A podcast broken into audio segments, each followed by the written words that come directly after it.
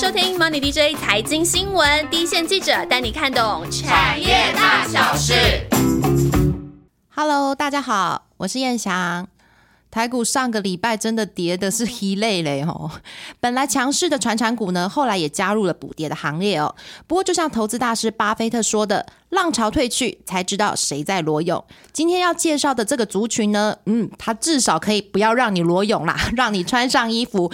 不过说穿的衣服有没有符合你所要的呢？有没有保暖？有没有又流行感呢？差别就很大喽。所以今天要跟我们一起呃一起参加今天节目的呢，就是我们跑访之资深但是年轻貌美的记者欣杰。对，没错，我是欣杰。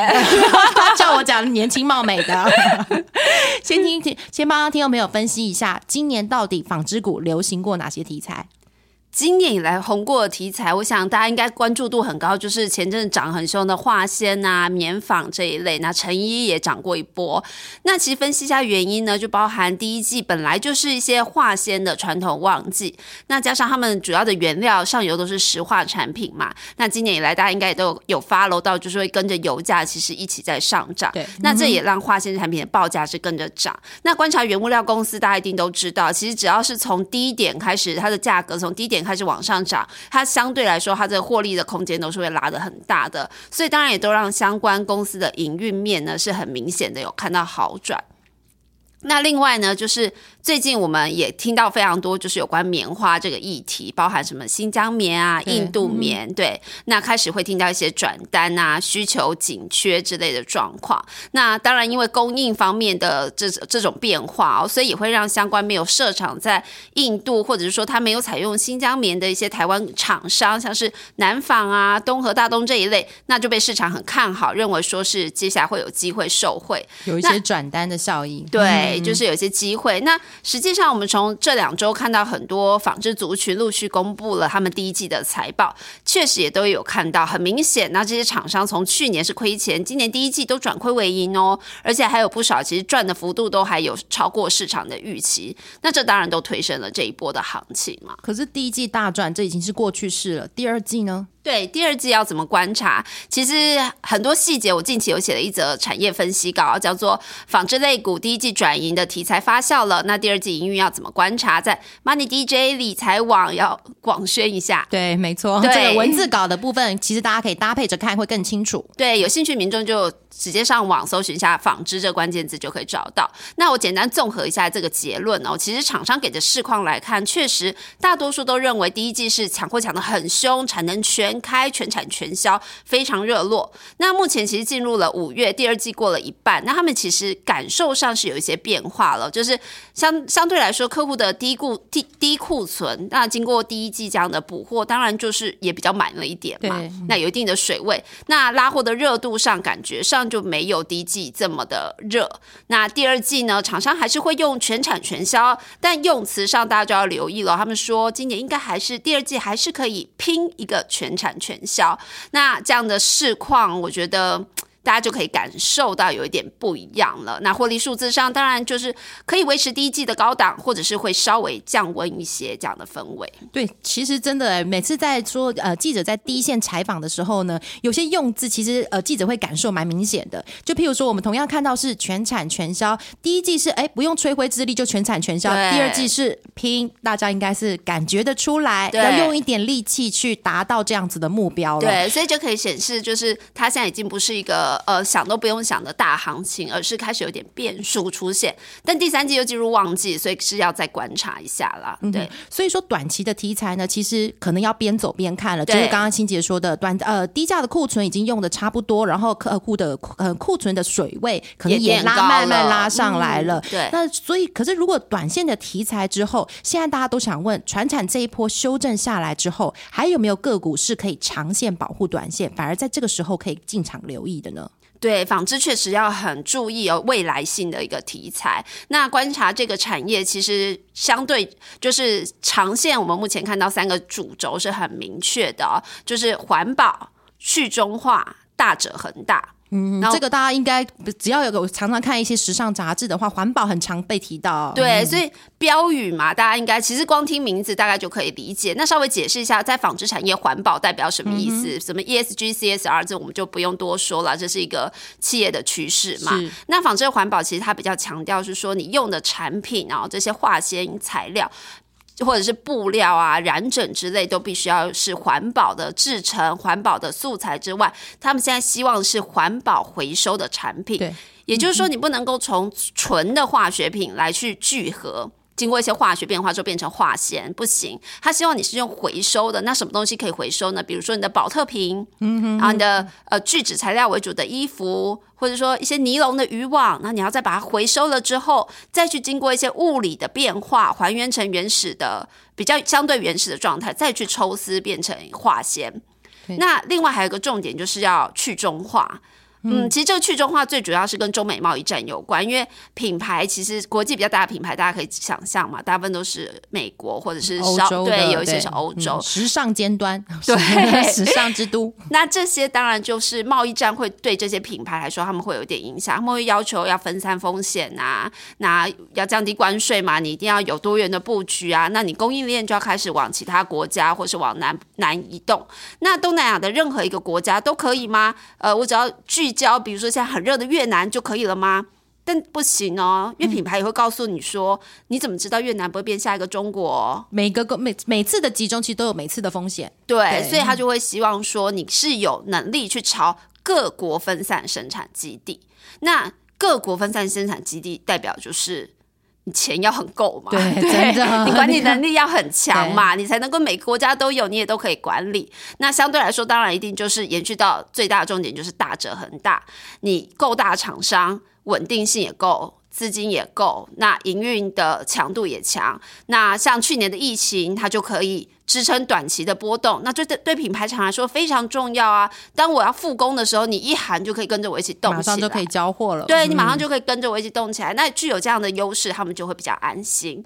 那再加上品牌，它都希望是要缩减供应链管理，那这对他们成本来说是有优势。嗯那我举个例子来说，缩减供应链管理，那当然就会对。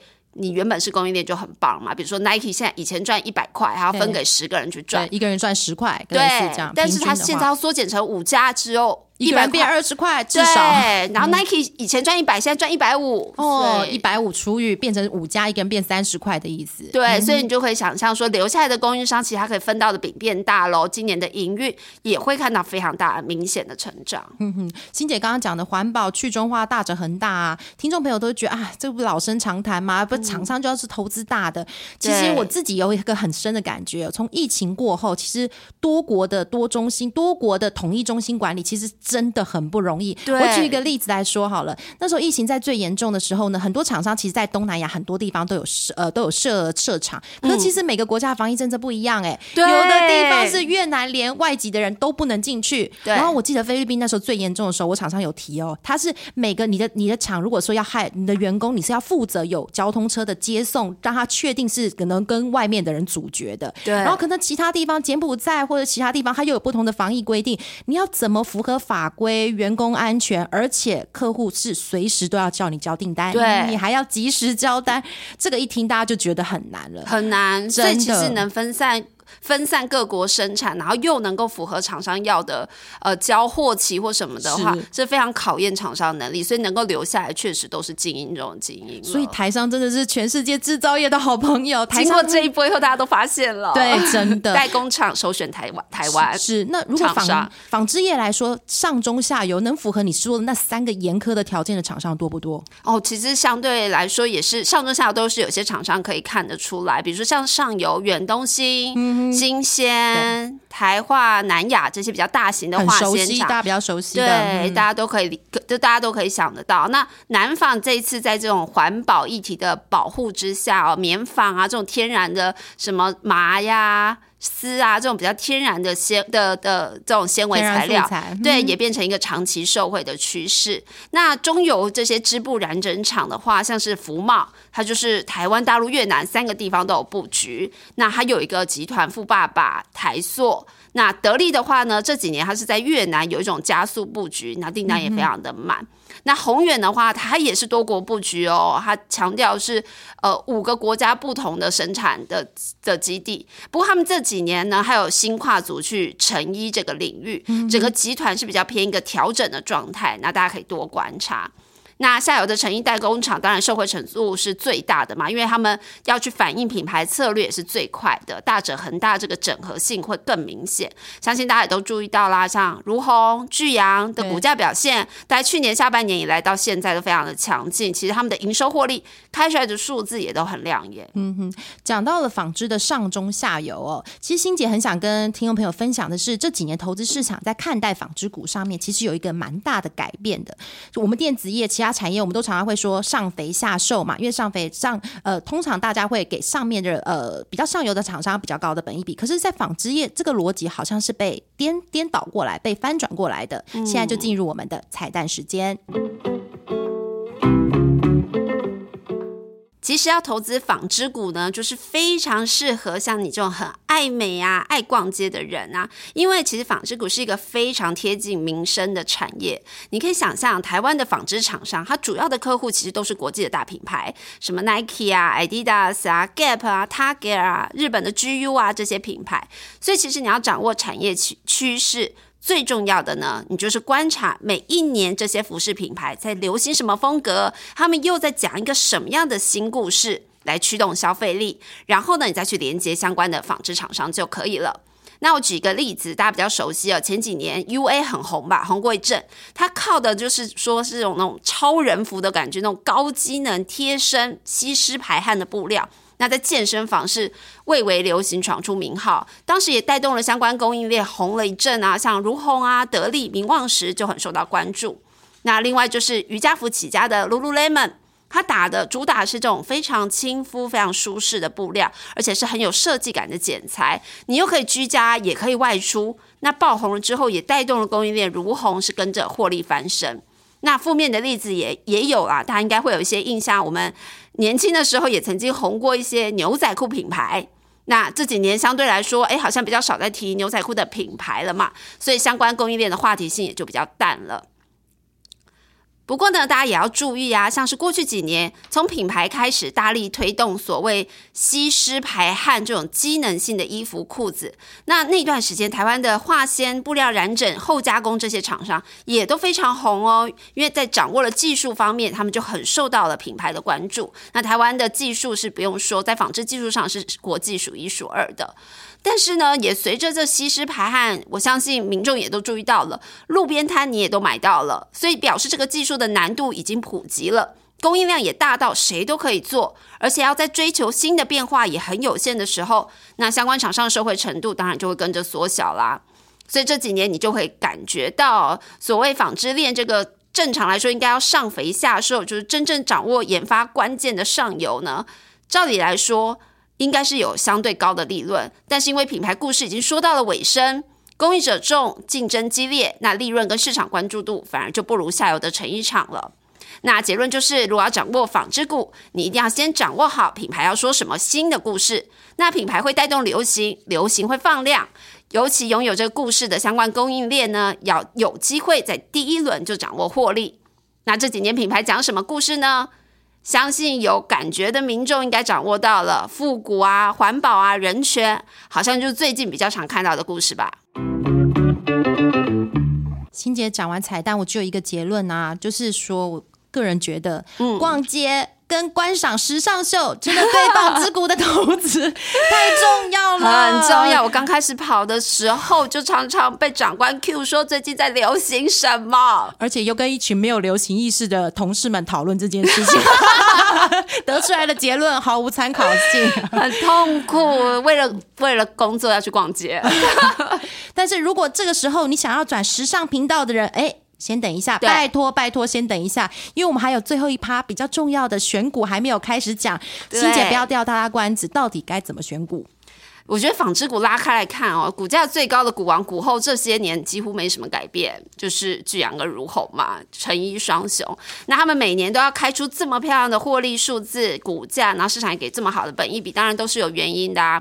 比如说如虹来说，它是很特别，它兼具了织布厂跟成衣厂，意思也就是说，它其实拥有研发创新的能力哦。因为织布这一端是有很多研发技术在里面，所以呢，它在市场上相较于其他的成衣代工厂，大家给它的评价是相对比较高的。那市场过往给它的评本益比呢，大概到二十五到三十倍之间是高于同业。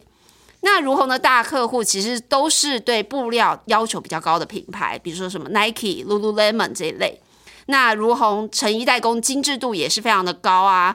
从他们的董事长洪振海哦，其实你接触过的人，大家都可以感受到，他是一个很严谨的人。他真的看起来很严谨，每次采访的话，他用词也蛮精准的。对，而且他话不多，但他每每一句话就是很关键。对，所以他这个氛围其实影响到这整间公司。其实整间公司都是在一个比较严谨，而且很重要的是，董事长洪振海他挂的是如虹的研发部门主管。哦，所以他是研发出身的人，他是研发出身的人，而且他还管着公司的研发部门，所以你就可以想象，整个企业很重视就是创新研发，他一直在讲说我们的技术要看的是五年后。对，如果你还在讲现在流行什么，那不是如虹要谈的，所以就是知道为什么品牌对如虹粘着度会这么的高。也就是说，现在时尚在讲的故事，其实五年前他们素材就已经做好研发了。对，没错，一定是研呃素材成熟了才会放量，这故事才会开始打出来嘛。所以就可以想象，你第一轮的厂商一定是最受惠，因为你就是掌握这个素材的人，先行者的优势。对，那巨阳这一间公司呢，他们是专攻成衣代工。那成衣代工以前大家并不是觉得哦很怎么样，我觉得如果你是住在比较像我家，我住板桥，我家附近超级多小型的成衣代工厂，桃园也非常非常多。对，以前是有点像家庭代工的概念，对，就是你有几个织布机台就可以整合起来。但是巨阳最大最大的优势就是它的生产基地遍布了五个国家，主要五个国家，而且它接下来还考虑要再增加两个国家，所以它也会变成七国跨国生产。那就是刚刚燕翔提到的，你知道不同国家，你光是进去设厂之后，各国的国情，对对不对？那有的是什么教，有的是什么教，有的员工是什么习惯，有的员工是什么习惯，然后所以管理上也很复杂。那再加上你要配合每个国家的优势啊，有的国家是输欧有有关税优势，有的是输美，有的是怎么样的生产有优势，那他就要来调度，而且还有一些关税。汇率之类的非常多财务面考量，那所以大家可以想象，他们在工厂管理方面是具有非常大的门槛，就是很多同业没办法跨越的。那当品牌要求你要多国生产的时候，或是要求你哦，我现在可能两个礼拜内你就要交货的时候，他就可以立刻快速调配他生产基地，然后最快的时间点把货交给品牌，所以他们历年的获利也都相对稳定啊，而且他们本一比也都落在二十到二十五倍之间。那巨阳董事长周礼平跟如虹董事长洪振海呢，其实他们都是非常严谨的人，基本上他们完全是他如果会告诉你他们今年营运怎么样，说出来多少数字，绝对会做到的人。那所以呢，其实。想投资这两家公司，就固定关注这公司举办的法说会。其实你可以很完整的掌握公司的营运表现。对，刚刚欣姐有提到周礼平跟洪振海，其实都算是相对比较保守严谨的人。对，可是大家可以回去看一下，就是过去一个月他们之间的谈话，其实他们对未来两三年真的看得非常非常乐观。他们就是刚刚举例那个，以前一百块分给五家，呃，十家，现在分给五家。的受惠者是，可是我刚才也看了一下如虹跟巨阳的股价。他们真的是好公司，但是好贵哦。小资族在呐喊，小资族在呐喊。林股啊，林股现在每年配息非常稳定哦。除了这两家股王股后之外，还有没有一些中小型的利基公司，其实也可以值得关注的？对，其实成衣代工厂方面会有一些比较专业、比较特殊的领域哦，像是光荣跟广越。那光荣来来说，它是比较针对一些户外运动，像什么登山服啊、滑雪服啊。然后我觉得燕想听到这种服装，你应该就会想象到它是一种很复杂的服装吧？对，真的滑雪服的话，其实它就现在这几年的滑雪服其实蛮讲究流行感，但是它又要有那个机能性。对我讲一个例子哦，就是我厂商很喜欢爬山，他跟我讲说，如果你在高山上身体湿了，那是不得了事，他说马上就会失温就死掉了。所以要做这种服装的厂商来说的话，这个服装设计他们给我看过是非常复杂，比如说一件外套可能要无数的口袋。好，口袋之外，可能腋下跟背后又要排汗，要缝成不同的布。那可能呃，一件衣服就好几层，你要把它叠在一起，又有不同配置。那所以说，它这些所有的车缝芯在防水的诉求下，你又要通通都要贴防水贴条，所以这样子。复杂的成衣代工呢，他们是会有完全不一样的员工训练啊、工厂管理。那广越它是主攻的，也是外套夹克，但是它是以羽绒服为主。那羽绒填充就是你知道，衣服缝好之后你要把填羽绒塞进去。那填充羽绒其实不是一个很简单的工序，尤其其实羽绒梗是很容易从衣服的布料跟缝线刺出来的。这个我们自己很有感觉啊，羽绒服到最后它只要旧了，它最主要都是那个梗刺出来。对，所以说你要怎么样去车缝，让它那梗不容易刺出来，或是布料的选择上，其实都不是想象中那么容易的。那广越跟光荣今年的营运呢，其实都还有受到一点去年疫情的影响，因为民众没有外出嘛，所以也没有户外运动嘛，所以库存都还是相对高的。那现在品牌在库存去化当中，不过看起来下半年就要生产明年的订单喽，所以营运会进入一个谷底回升的状态，大家可以开始关注了。所以帮投资人做一个总结哦，纺织股的投资重点呢，这几年呢其实是看终端的品牌厂在说什么故事，然后什么样子的故事可以驱动销售哦。那未来纺织产业呢，就是三个趋势。环保、去中化跟大者恒大，而且呢，跟其他产业的投资逻辑不一样的，上肥下瘦的逻辑不一样的地方是呢，纺织业反而是越靠近品牌厂的成衣下游，中期的想象空间会越大哦。那最后呢，就进入我们最喜欢的。回复留言时间，但是我不知道为什么今天这后后置团队有什么有什么整我们吗？字超小的，对啊，有一个放大镜还是什么可以给我们？考虑到老花这件事情，不过有我们看到三个，三个都是给我们在就是 Apple Podcast 上面五星评价的。第一个是即将踏入职场的新鲜人哦，他写菜鸟，对，他说菜鸟，他说呃优质节目大推，然后某些产业有很深的了解。不过他有提一个问题，他说。看财报有什么技巧 可以不要睡觉？他每次看财报都很想睡觉。其实我们也很想睡觉，我们我们是工作所需才是看，必须要撑着眼皮。我们会有一集，我们已经在计划安排了。因为其实你不是第一个问财报的人，是，所以有一集要好好来回答财报这件事。而且其实每个产业看财报的，我们有一直追踪我们节目的人就知道，对，每个每个产业每个产业看财报的重点其实是有一点点不一样的。所以我们之后也应该会研发。呃，会有一呃一两集会系列的节目去讲财报这件事情。对，但我们怎么样讲的让你不想睡觉，我们也不知道。如果有意见的，也可以多多提供给我们。对啊，第二个有有一个是 Papa Love，他也是一样五星吹捧我们的节目，说我们整理的很详细，非常棒。